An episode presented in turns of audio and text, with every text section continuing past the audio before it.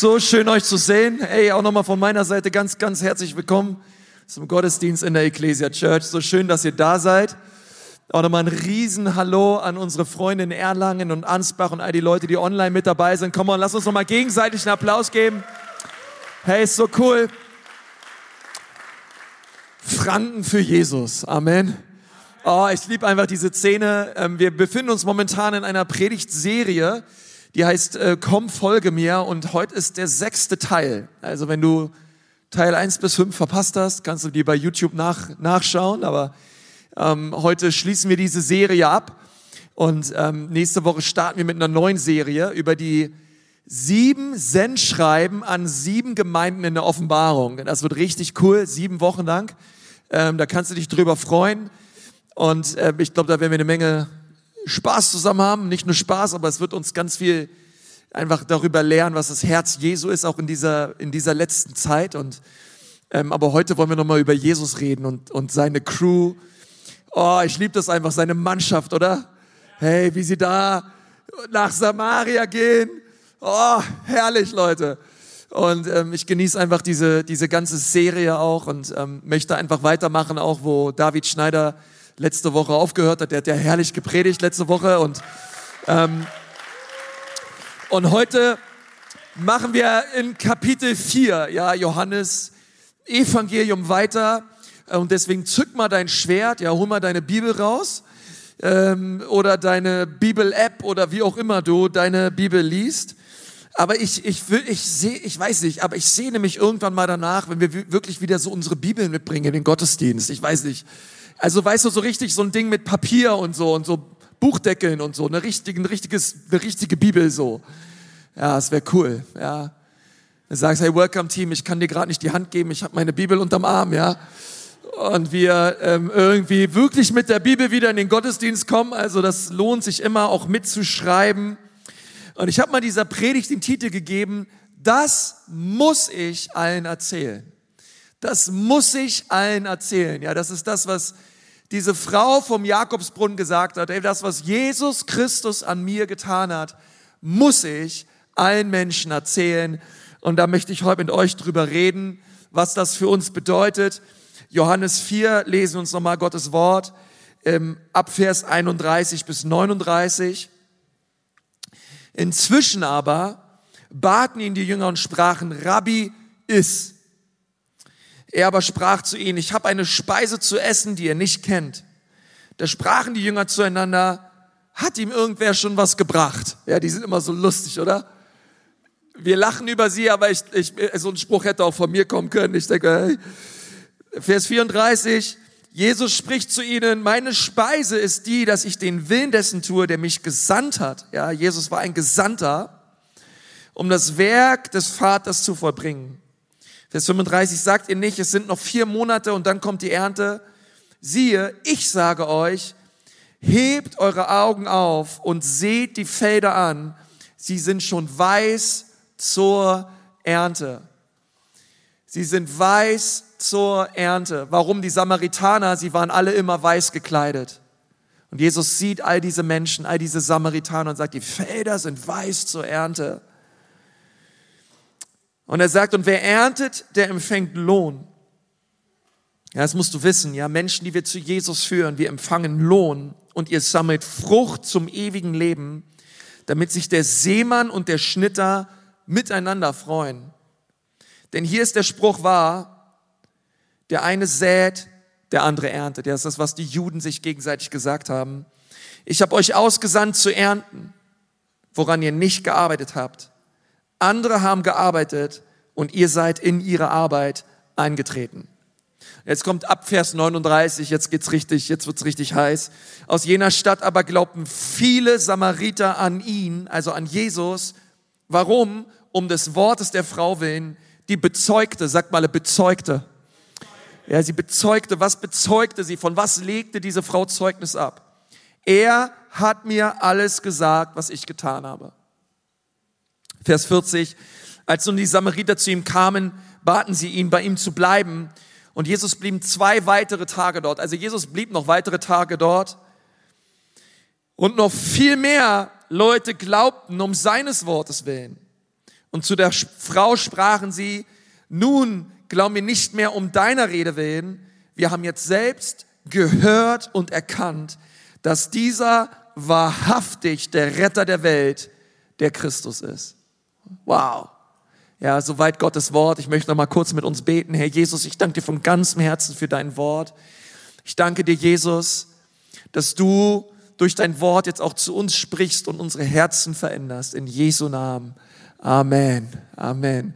Oh, ich liebe diese Geschichte. Es ist die, es ist meine Lieblingsgeschichte in der ganzen Bibel. Ja, Johannes 4, die Frau am Jakobsbrunnen.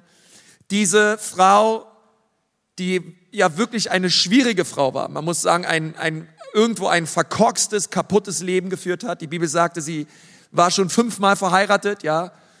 Ähm, also so in der Liga mit Gerhard Schröder und Co., ja. Und ähm, Oh, das darf ich, das war gemein.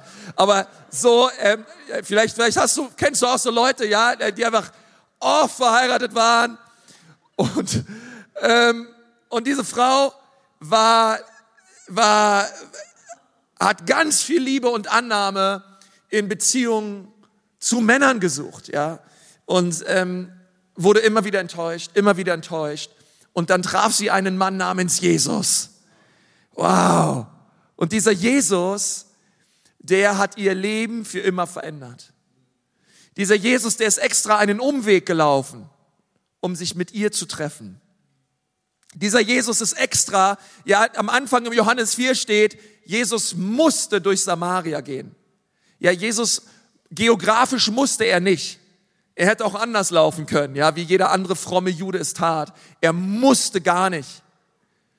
Dieses, dieses Müssen, es war kein äußerer Zwang, sondern es war eine innere Notwendigkeit. Er wollte dieser Frau begegnen, denn er wusste, diese Frau ist dort an diesem Brunnen und sie wird gleich meine Liebe erleben.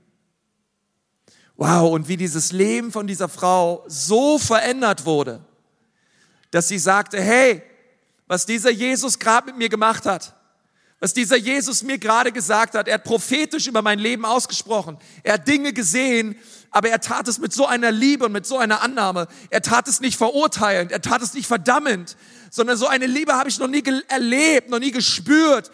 Wow! Und sie, sie sagt, ey, sie, diesen Moment in der Gegenwart Gottes, diesen Moment, wo sie die Liebe Gottes erlebt hat, sie sagt, hey, diesen Moment, den kann ich nicht für mich behalten. Ich muss das hinausbringen zu allen Menschen. Ich kann das nicht behalten. Und ich finde es so interessant, Jesus redet mit ihr über Anbetung. Jesus redet mit ihr über Lobpreis. Ja, sie sagt zu Jesus, hey, es, es geht nicht mehr um irgendeinen Tempel. Es geht nicht mehr darum, dass man irgendwo hin muss, um Gott anzubeten. Und Jesus sagt, nein, ich suche Anbeter in Wahrheit und im Geist. Und er redet mir über Anbetung und über Lobpreis. Und ich möchte dir sagen, eines der reinsten Formen von Lobpreis und Anbetung ist Evangelisation. Und ich möchte auch sagen, wieso? Diese Frau hat so die Gegenwart Gottes gespürt, dass sie gesagt hat, ich, so schön dieser Moment ist, ich möchte diesen Moment hinausbringen, ich möchte diese, diese Person hinausbringen zu den Menschen. Weißt du, das, das, macht, das macht das christliche Leben aus. Es geht nicht nur darum, dass wir in der Gegenwart Gottes sind, dass wir sagen 24-7 in irgendeinem Gebetsraum, wir uns irgendwo einschließen und sagen, Jesus, ich möchte mein Leben verbringen zu deinen Füßen. Das ist schön, aber das ist nicht biblisch. Das ist, wir, wir brauchen die Gegenwart Gottes. Wir immer wieder auf jeden Fall unser Dienst, alles was wir tun, soll aus der Gegenwart Gottes herauskommen. Aber wir brauchen diesen Moment, wo wir sagen, wow, das ist zu herrlich, um wahr zu sein. Diese Güte ist zu gewaltig, um wahr zu sein. Ich muss es zu diesen Menschen da draußen bringen. Und das erinnert mich an Jesaja 6, wo Jesaja eine Vision hat von Gott. Und die Bibel sagt, und ich sah den Herrn hoch und erhaben. Jesaja hatte eine Vision von Gott auf dem Thron. Und dann hat er gehört, wie Vater, Sohn und Heiliger Geist wie sie geredet haben und sich gefragt haben, wen wollen wir senden? Und Jesaja, ich, ich meine, überleg dir mal, hey, er, der sieht den Himmel, er sieht Gott auf dem Thron, Gott allmächtig, heilig und würdig. Und alles, was er gespürt hat, war, Herr, hier bin ich, sende mich. So herrlich dieser Moment auch ist, aber ich möchte, dass andere Menschen die Gegenwart Gottes erleben. Ich möchte, dass andere Menschen diese Erfahrung von Herrlichkeit machen, Gott, die ich gerade mache. Deswegen möchte ich dir sagen, Gott, hier bin ich. Sende mich. Nimm mich her. Reinige meine Lippen und sende mich zurück zu diesem Volk, denn ich werde ihnen von deiner Güte erzählen. Und so sandte Gott Jesaja und so sendet Gott dich. Gott sucht immer noch nach Menschen, die sagen, hier bin ich, sende mich. Hier bin ich, sende mich. Herr, du bist auf der Suche nach Arbeitern, du bist auf der Suche nach Menschen, die all in sind. Hier bin ich, Herr.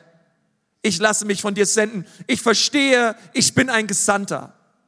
Und ich finde es interessant, wenn du das Johannesevangelium anschaust. Jesus war in Johannes 1 und 2 war Jesus in Jerusalem. In Johannes 3 war Jesus in Judäa und in Johannes 4 war Jesus in Samaria. Und in Samaria war der Punkt, wo Christus bezeugt wurde als der Retter der ganzen Welt.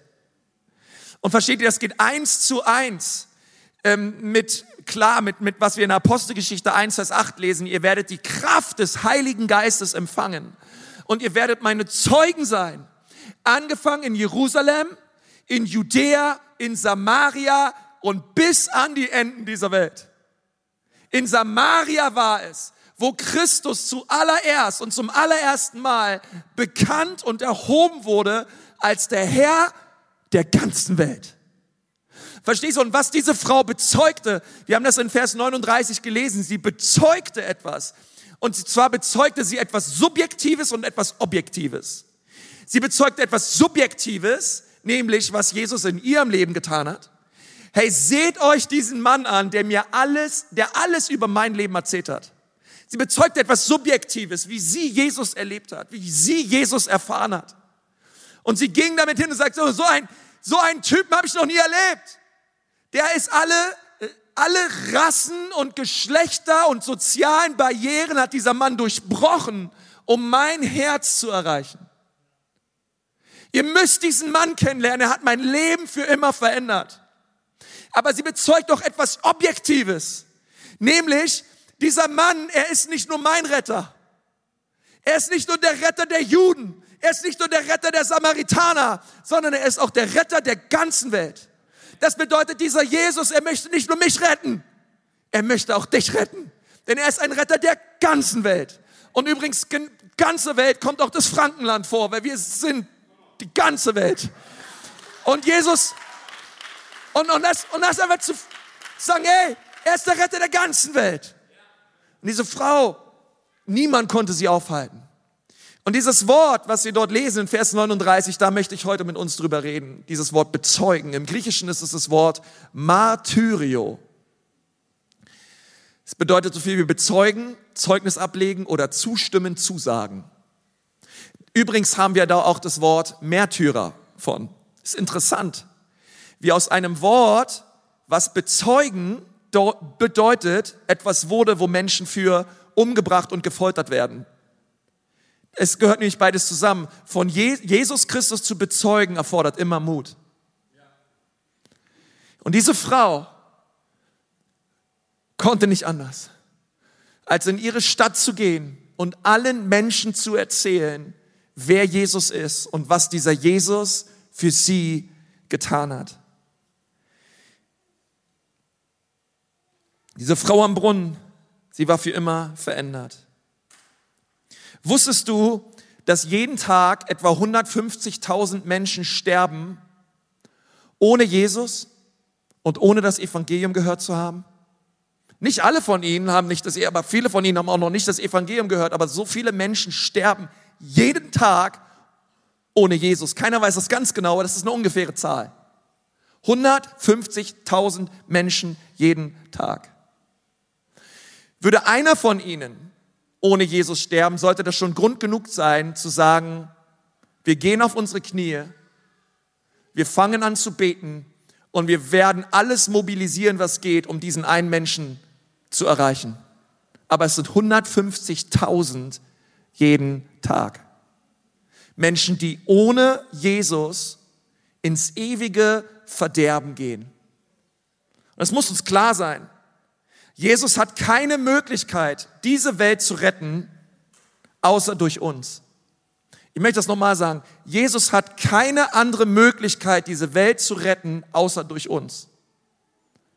Außer durch dich und außer durch mich. Weil er sagt, ihr seid das Licht der Welt. Ihr seid das Licht der Welt. Er sagt, ihr aber seid Botschafter an Christi Stadt. Er hat uns den Missionsauftrag gegeben. Den hat er nicht Engeln gegeben, den hat er uns gegeben, uns Menschen. Und er hat zu uns gesagt, Leute, geht hin und predigt das Evangelium aller Kreatur. Predigt es allen Menschen. Und jeder, der glaubt und getauft wird, soll errettet werden. Halleluja für Taufe heute. Ich feiere es. Aber wir müssen, es ist ein Missionsauftrag. Ein Auftrag ist keine Option. Ein Auftrag ist kein Wunschdenken. Wenn du von deinem Chef einen Auftrag bekommst, dann machst du besser, was er sagt. Ansonsten kriegst du Probleme. Zu Recht. Es ist ein Auftrag. Und Jesus Christus, der Retter und Herr meines Lebens, hat mir, Konstantin Kruse, einen Auftrag erteilt. Das Problem ist nur, dass wir denken, es ist die Aufgabe von Predigern und Pastoren und irgendwelchen Evangelisten, den Missionsauftrag zu leben. Aber es ist dein Auftrag. Du bist gemeint und ich bin gemeint. Wir sitzen alle im gleichen Boot. Es gibt nicht Pastoren und irgendwelche Leiter da oben und dann gibt's so den Rest. Nein, es gibt nur Söhne und Töchter des Allerhöchsten. Und als Söhne und Töchter des Allerhöchsten haben wir alle den gleichen Auftrag. Menschen zu Jesus zu führen. Du kannst die Augen verschließen, du kannst die Ohren zuhalten und du kannst blinde Kuh spielen für den Rest deines christlichen Lebens. Aber wundere dich nicht, wenn du eines Tages erwachst und bereust, dass du nicht mehr geleuchtet hast für Jesus. Wir haben diesen Auftrag bekommen von Gott. Ein Auftrag, den wir alle bekommen haben als Gemeinde Jesu. Die wichtigste Aufgabe der Kirche ist Evangelisation. Du sagst vielleicht, ja, aber was ist mit Jüngerschaft? Das ist doch viel wichtiger als Evangelisation. Ja, es ist schwierig, jemanden in Jüngerschaft zu führen, der sich nicht vorher bekehrt hat. Na klar brauchen wir Jüngerschaft, aber erstmal brauchen wir Jünger. Wir, wir, wir müssen, wir, bon, äh, äh, Bonhoeffer hat immer gesagt, Kirche ist erst dann Kirche, wenn sie für andere da ist. Weißt du, wenn wir als Kirche um uns, um uns selber drehen, dann drehen wir uns einen Boden und sind irgendwann nicht mehr zu sehen. Sondern Kirche ist gesetzt worden als ein Bollwerk der Herrlichkeit, als ein Bollwerk der Wahrheit inmitten dieser Gesellschaft. Und du und ich, wir sind herausgerufen worden aus dem Lauf dieser Welt, anders zu leben wie die Welt, anders zu reden als die Welt. Warum? Weil wir können diese Welt nur erreichen, wenn wir anders sind. Menschen zu sagen und zu zeigen und ihnen, ihnen, ihnen das Kreuz zu zeigen und ihnen zu sagen, hey, es gibt Hoffnung. Es gibt einen Retter. Salomo hat etwas geschrieben, was mich so bewegt hat. Wir lesen in Sprüche 24, Vers 11 bis 12. Rette, die man zum Tod hinschleppt und die zur Hinrichtung wanken, halte sie doch zurück. Wenn du sagst, wir haben nichts davon gewusst, dann sollst du wissen, der dir ins Herz sieht, weiß Bescheid. Der auf dich achtet, hat dich durchschaut. Jedem vergilt er was er verdient. Und es hat mich so getroffen, dieses Wort. Wer sind diese Menschen? Was bedeutet es, wenn hier steht, rette, die man zum Tode hinschleppt? Rettet die, die zur Hinrichtung wanken und halte sie doch zurück. Ich habe mich gefragt, hey, wer ist hier gemeint? Nun, gemeint sind Menschen, die auf dem Weg sind in die Hölle. Gemeint sind Menschen, die auf dem Weg sind, einfach wie blind auf einen Abgrund, der sehr tief ist. Gemeint sind Menschen, die verloren gehen. Wer sind diese Menschen? Es sind Menschen wie du und ich, es sind deine Freunde, es sind deine Verwandten, es sind deine Kommilitonen, es sind Leute an deiner Schule, in deiner Firma, in deiner Arbeit, in deiner Nachbarschaft. Wer sind diese Menschen, die zur Hinrichtung wanken? Es sind Menschen, die wir jeden Tag sehen. Es sind Leute beim Bäcker, Leute bei Rewe, irgendwo, wenn wir einkaufen gehen, Leute, die wir auf der Straße sehen. Es sind Menschen, wenn du auf dem Volksfest bist und halbwegs mal ein bisschen deine Augen öffnest und du siehst, was abgeht und du Menschen siehst, dann siehst du die Verlorenheit dieser Welt. Es sind Menschen wie du und ich, aber sie sind nicht errettet. Sie kennen Jesus nicht. Und die Bibel sagt, sie sind auf dem Weg zur Hinrichtung. Und das Problem ist, irgendjemand von uns muss diese Menschen erreichen. Denn Gottesdienste reichen nicht aus. Ein paar Prediger und Evangelisten reichen nicht aus. Würdest du alle Verlorenen auf dieser Erde, würdest du sie bitten, dass sie sich an die Hand nehmen und eine Kette bilden, 42.000 Kilometer, einmal um die Erde rum. Diese Kette von verlorenen Menschen, sie würde einmal um die ganze Erde gehen. Hand an Hand. Aber nicht nur einmal, nicht nur zweimal, nicht nur 20 Mal, 42 Mal rum. Alle verlorenen Menschen, Hand in Hand. Und die Kette wird jeden Tag länger. Was ist das Problem? Irgendjemand muss sie erreichen. Irgendjemand muss seinen Mund auftun und diesen Menschen sagen, es gibt Hoffnung. Es gibt jemand, der dich liebt. Es gibt jemand, der am Kreuz für dich gestorben ist. Ich frage mich, ob du schon mal gehört hast, dass es einen Gott gibt, der interessiert ist an deinem Leben. Ein Gott, der alles für dich gegeben hat.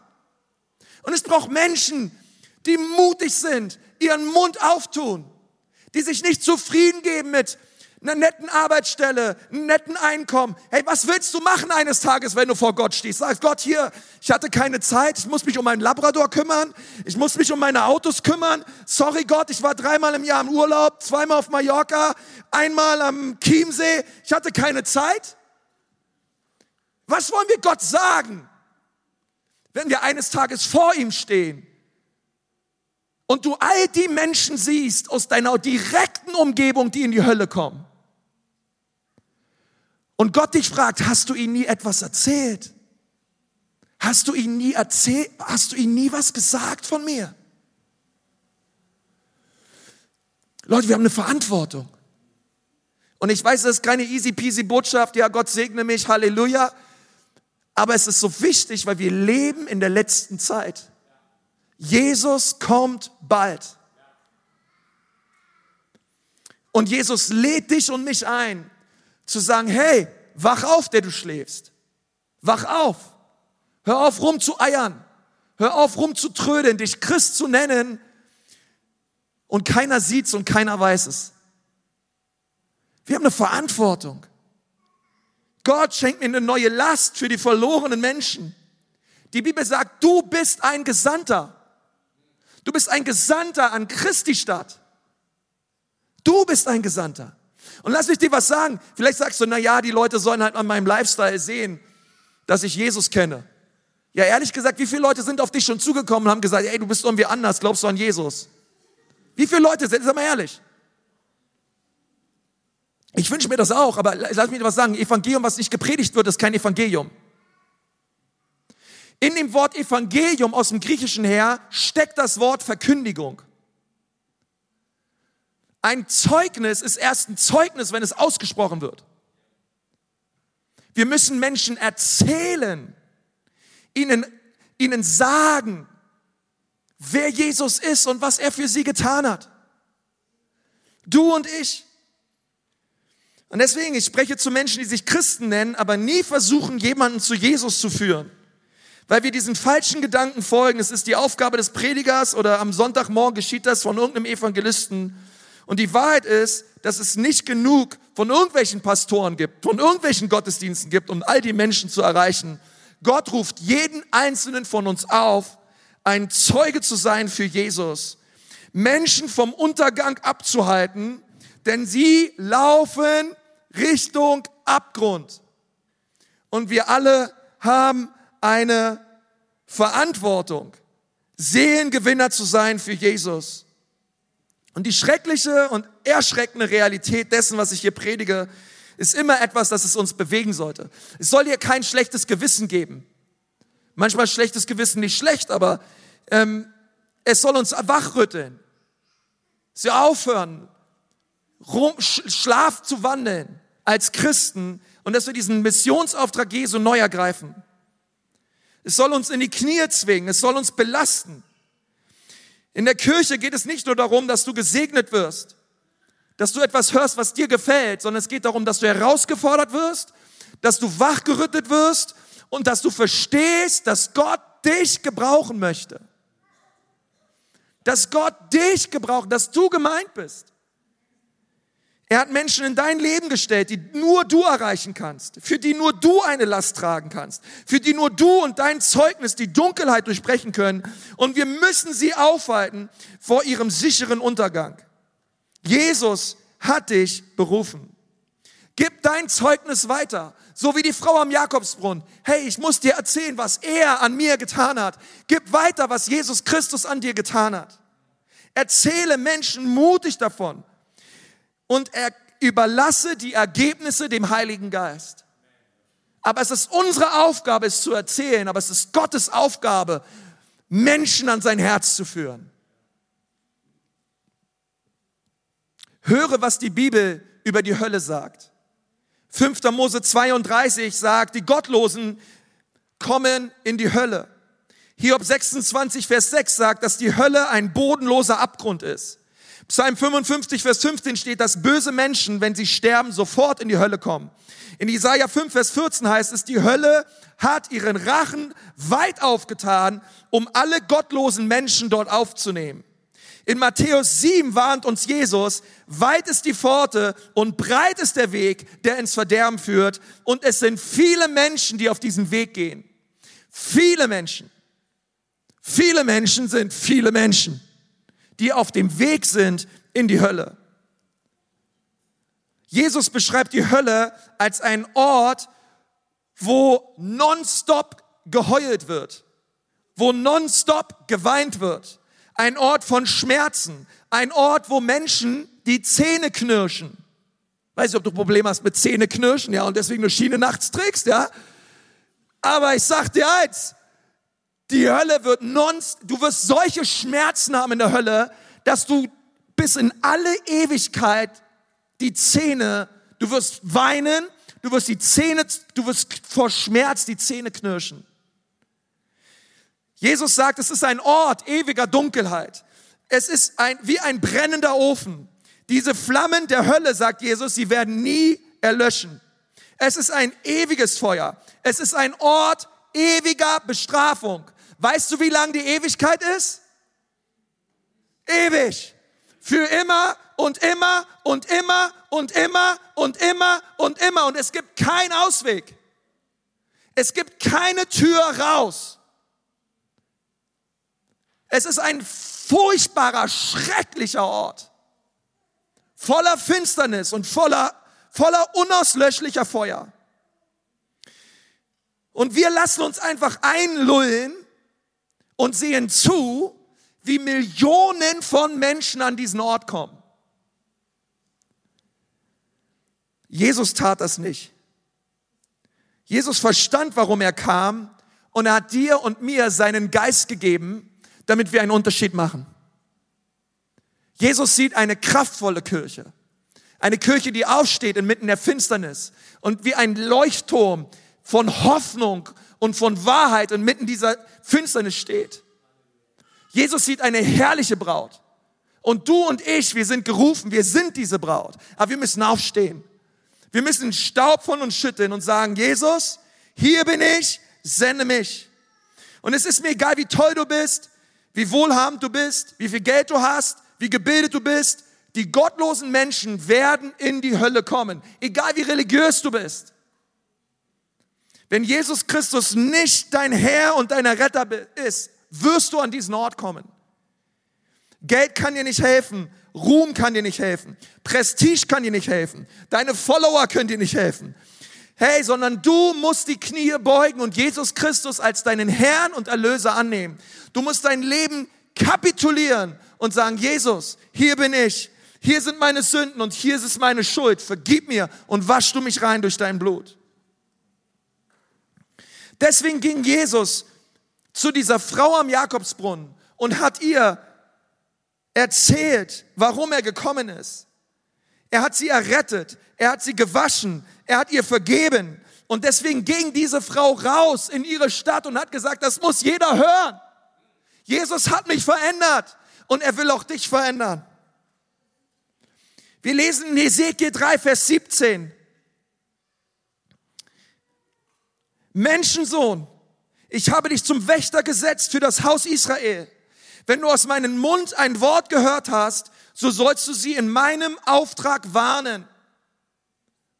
Wenn ich zu dem Gottlosen sage, du musst gewiss sterben und du warnst ihn nicht und du sagst ihm nicht, um den Gottlosen vor seinem gottlosen Weg zu warnen und ihm am Leben zu erhalten, so wird der Gottlose um seiner Missetat willen sterben, aber sein Blut werde ich von deiner Hand fordern.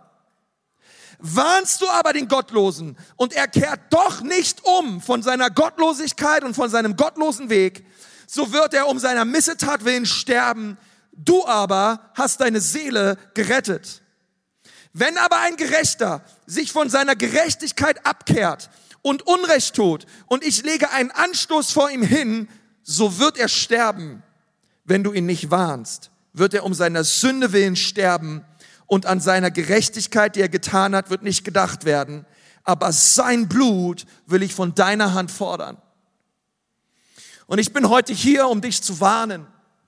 Ich bin nicht hier, um Applaus zu bekommen. Ich bin nicht hier, um irgendwie danach, dass einer ankommt, hey, das war eine nette Predigt. Wir brauchen keine netten Predigten, wir brauchen keine netten Gemeinden, wir brauchen gefährliche Gemeinden. Wir brauchen Christen, die aufstehen in unserer Gesellschaft und Gas geben für Jesus.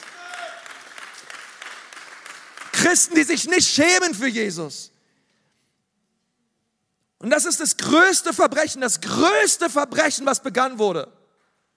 Und was begann, hör auf, auf irgendwelche Diktatoren zu zeigen, hör auf, auf irgendwelche Politiker zu zeigen, hör auf, auf irgendwelche, auf irgendwelche Menschen zu zeigen. Das größte Verbrechen der Menschheitsgeschichte, was je begangen wurde, ist das Verbrechen, was Christen begehen weil sie genau wissen, dass Menschen in die Hölle kommen und sie tun nichts dagegen. Es ist ein, das ist ein Riesenunrecht.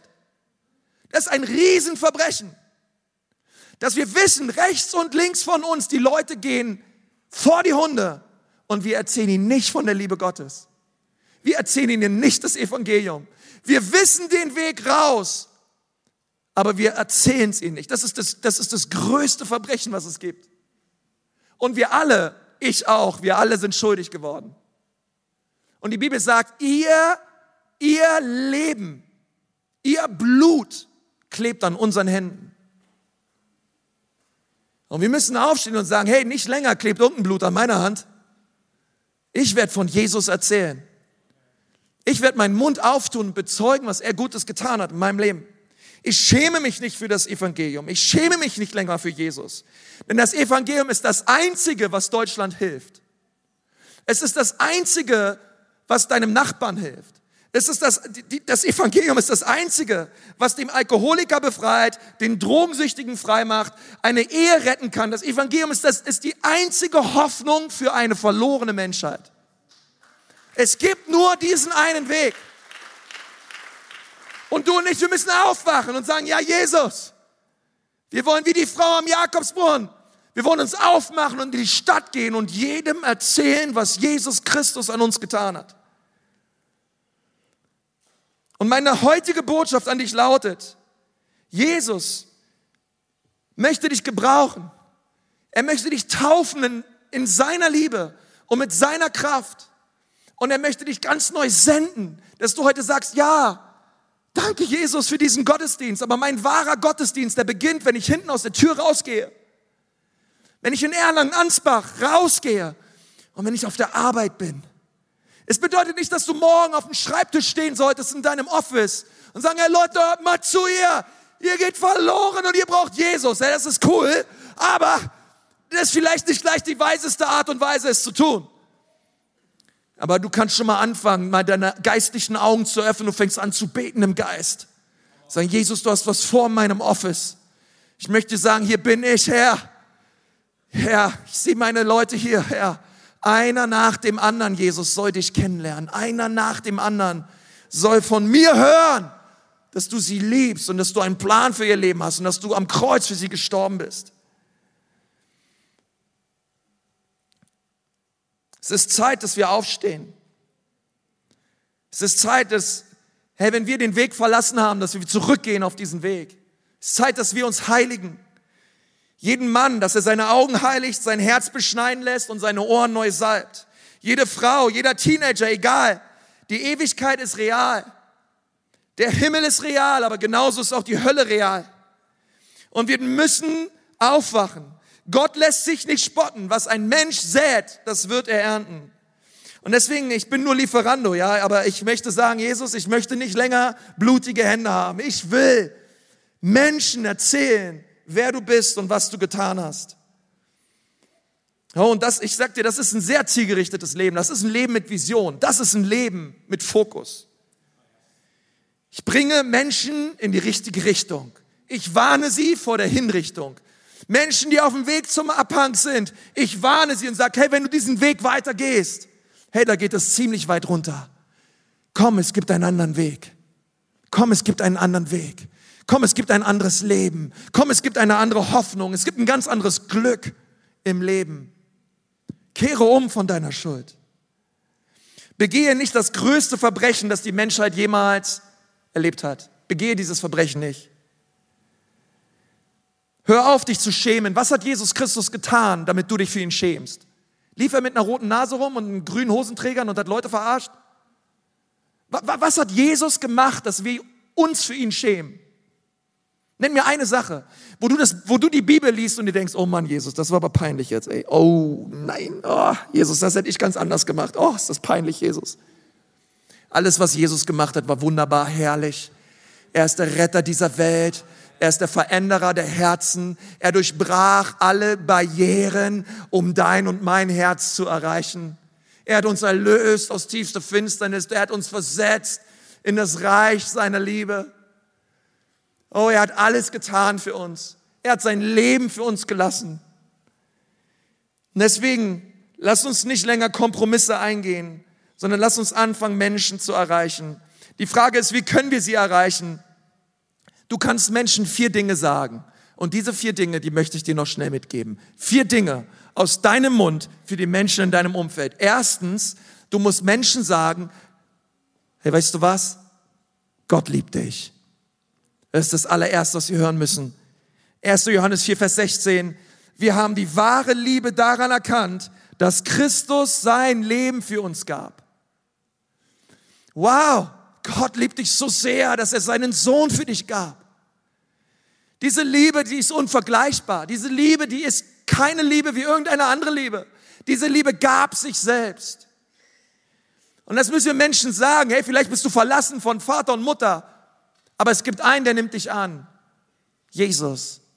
Er liebt dich. Aber die zweite Wahrheit ist genauso wichtig. Du musst Menschen nicht nur sagen, dass Gott sie liebt, sondern du musst ihnen auch sagen, hey, weißt du was? Du hast gesündigt. Römer 3, Vers 23.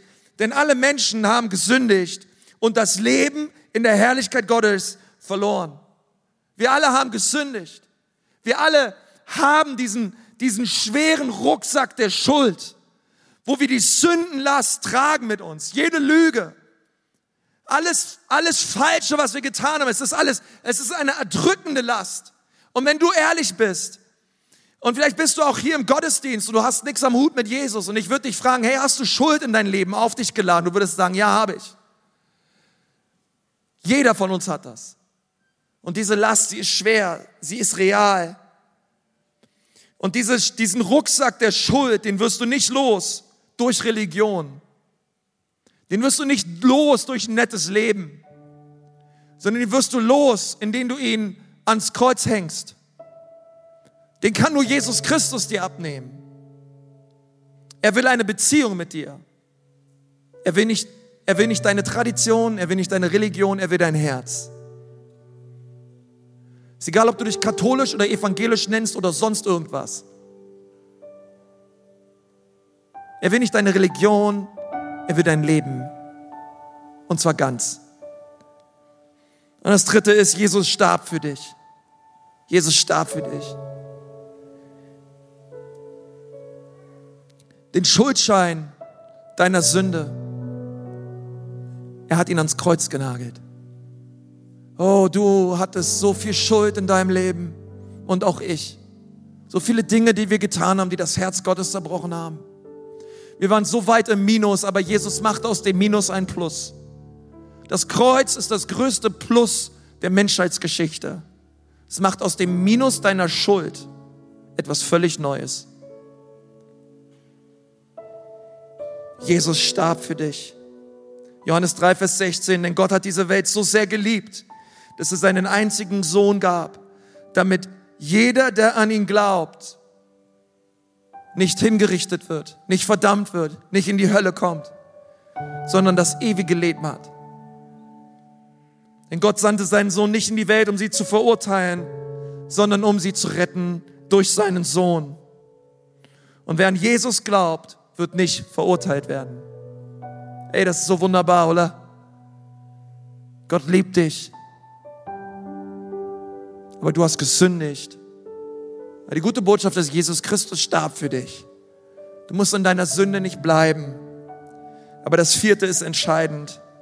Du musst jetzt eine Entscheidung treffen. Diese Entscheidung, sie liegt an dir und mir. Wir müssen diese Entscheidung treffen. Jesus klopft an dein Herz. Er klopft an die Tür deines Herzens. Aber diese Tür, die kannst nur du öffnen kann kein anderer für dich öffnen. Die kannst nur du öffnen. Und du kannst diese Tür öffnen und sagen, ja Jesus, bitte komm in mein Leben. Bitte vergib mir meine Schuld. Bitte wasch du mich rein. Und dann kommt Jesus, er kommt so gerne, weißt du, er tritt keine Türen ein. Er möchte eingelassen werden, er möchte eingeladen werden. Und du kannst sagen, Jesus, ich tue mein Herz weit auf. Bitte komm in mein Herz. Vergib mir meine Schuld und mach mich neu. 5. Mose 30, Vers 19. Heute stelle ich euch vor die Wahrheit zwischen Leben und Tod, zwischen Segen und Fluch. Der Himmel und die Erde sind meine Zeugen. Wählt doch das Leben, damit ihr und eure Nachkommen, damit ihr lebt. Wählt das Leben. Und ich bitte jetzt einfach hier, auch im Saal, Jesus ist hier. Du siehst ihn vielleicht nicht, aber ich sag dir eins, du kannst ihn spüren. Den Wind siehst du auch nicht, du kannst Jesus, du kannst Jesus spüren, du kannst ihn einladen in dein Leben. Jesus ist so real. Er hat so viele Menschen errettet. Und er möchte auch dich erretten. Aber es ist deine Entscheidung heute, Ja zu sagen zu ihm. Ich möchte einfach mal bitten an einen Standort, dass wir mal alle die Augen zumachen, auch online, wenn du zu Hause bist. Einfach, auch wenn du allein im Raum sitzt, mach einfach kurz die Augen zu. Und ich möchte dich fragen, möchtest du dich heute für Jesus Christus entscheiden? Möchtest du heute Ja sagen zu Jesus und sagen, Jesus, werde du der Herr und der Retter meines Lebens? Möchtest du dich heute abwenden von deiner Schuld? Möchtest du den Rucksack deiner Sünden heute ablegen am Kreuz. Oh, der möchte dir sagen, dieser Rucksack soll dich nicht davon abhalten, zu Jesus zu kommen. Oh, er liebt dich. Er ist nicht gekommen, um dich zu verdammen, er ist gekommen, um dich zu retten. Und wenn du sagst, ja Pastor, das will ich, ich möchte heute zu Jesus kommen und ich möchte, dass er mein Herr und mein Retter wird. Hey, dann wollen wir jetzt gerne zusammen beten. Ich möchte gleich im Gebet sprechen, das kannst du im Glauben nachsprechen ein Gebet der Lebensübergabe an Jesus. Herr, damit ich weiß, mit wem ich bete. Einfach damit ich sehe auch, mit wem ich bete und für wen ich bete. Ich möchte euch einfach bitten, alle, die da sind und sagen, Jesus, ich möchte dieses Gebet sprechen. Hey, dass du mal deine Hand hebst, einfach ganz mutig. Hey, du brauchst dich nicht schämen. Heb deine Hand hoch und sag, Jesus, hier bin ich. Rette mich. Wer ist alles da? An einem Standort, noch zu Hause. Heb einfach deine Hand hoch. Auch hier im Saal.